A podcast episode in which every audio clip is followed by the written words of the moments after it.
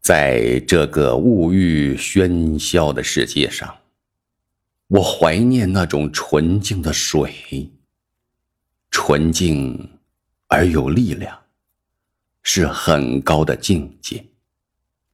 复杂常常使人望而生畏，很多种因素混合在一起，叫人摸不着底细，以浑浊佯作高深。我不知道狮泉河是不是世界上海拔最高的河，但我想它的透明和清澈，该是在地球上名列前茅的吧。当我默默地站在它的一侧，凝视着它的时候，我会感到一种伟大的包容和冲决一切的勇气。人的精神是从哪里来的？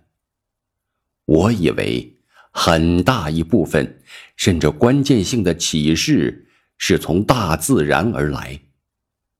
人在年轻的时候，能够和大自然如此贴近，远离城市，孤独的走进大自然的怀抱，你会在一个大的恐怖之后，感到大的欣慰。